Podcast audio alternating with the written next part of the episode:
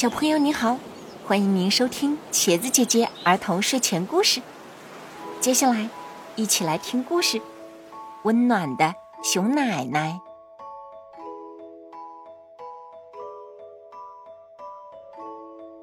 在茂密的森林里，有一棵老榕树。老榕树下，有一座被花和树围绕的小木屋。上了年纪的熊奶奶就住在那里。熊奶奶的孩子们都住在城里，偶尔才会回家看望熊奶奶。星期一，熊奶奶会修剪花枝，给花儿们浇水。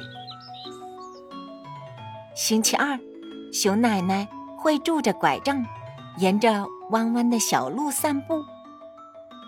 星期三，熊奶奶会去小溪边坐一会儿，她的目光随着清澈的溪水流向了城里。星期四，熊奶奶会挎着竹篮去森林里采蘑菇。星期五，熊奶奶会做好好多小甜饼，也许她的孩子们明天。就会带着孙子们回来呢。天黑了，星星们在夜空中闪烁着金色的光，柔柔的月光悄悄地洒照在熊奶奶的小木屋上。唉，熊奶奶睡不着，她点亮温暖的烛光，坐在桌前想。我可爱的宝贝们都已经睡着了吧？熊奶奶慈祥的目光移向一本厚厚的故事书。孩子们还很小的时候，是多么喜欢围在他身边听故事呀！在很远的地方，有一片蓝色的大海。熊奶奶翻开书页，忍不住轻声读了起来。啪嗒一声，这时木屋外有个声音：“谁呀？”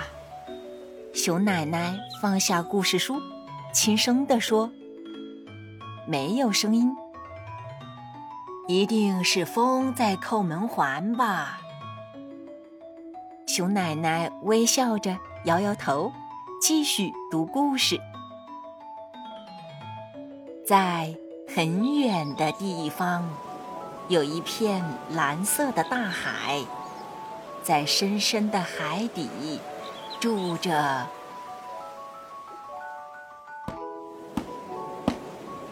啪嗒啪嗒，小木屋外连接响了三声。熊奶奶走过去，轻轻打开门。哟，嘿嘿嘿，嘿嘿嘿！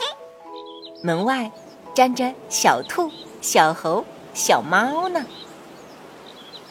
可能是风吹过柴垛的声音吧。熊奶奶捧起书，继续的读。在很远的地方，有一片蓝色的大海。小木屋外又响了两声。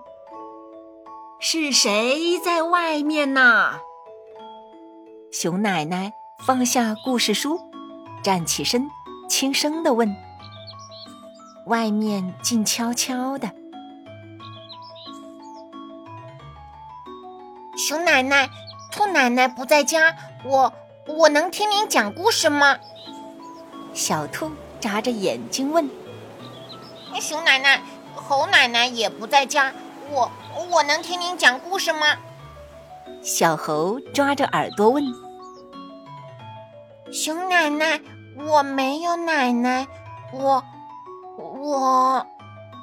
可怜的小猫说着，眼泪都快流下来了。